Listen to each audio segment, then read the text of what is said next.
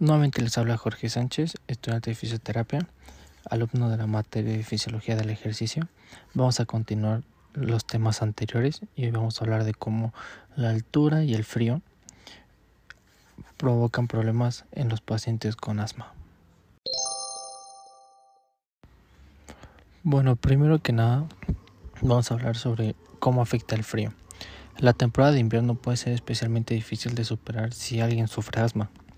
El clima frío y seco puede irritar a las vías respiratorias y causar espasmos musculares que pueden provocar ataques de asma. La temporada de gripe también puede afectar a las personas con asma, ya que la gripe puede ser desencadenada puede desencadenar perdón, ataques y provocar neumonía y otras enfermedades respiratorias. Algunos de los consejos que se dan es que se vacunen contra la gripe, que se levan las manos con frecuencia, hacer ejercicio en espacios cerrados, usar una bufanda, mantenerse alejados de las chimeneas y que tengan listo un plan de acción. Con este me refiero a que pueden desarrollar síntomas en cualquier momento, aunque tomen las precauciones. Entonces desarrollar un plan de acción pueden este, incluir recetas que necesita llevar para que tengan este, identificado las cosas o actividades que pueden causar los brotes de asma y que sepan qué síntomas deben de observar.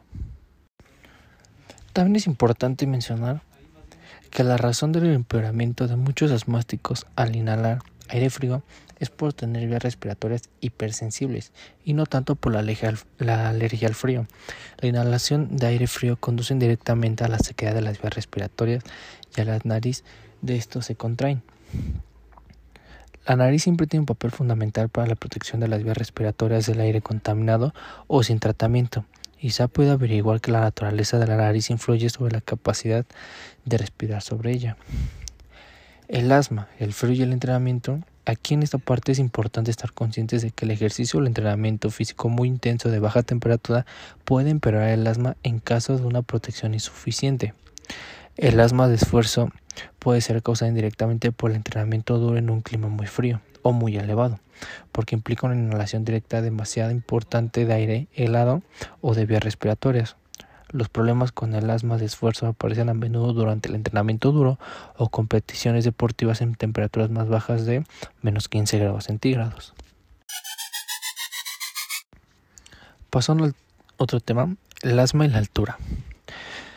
Ok, los problemas no ocurren usualmente hasta los 8000 pies, aunque ocasionalmente te pueda haber tan bajo como los 5000 pies.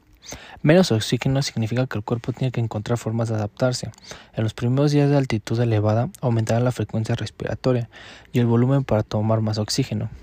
En el transcurso de varias semanas el cuerpo se empieza a producir más células rojas que transportan oxígeno a la célula, de manera que las células se mantienen apropiadamente oxigenadas.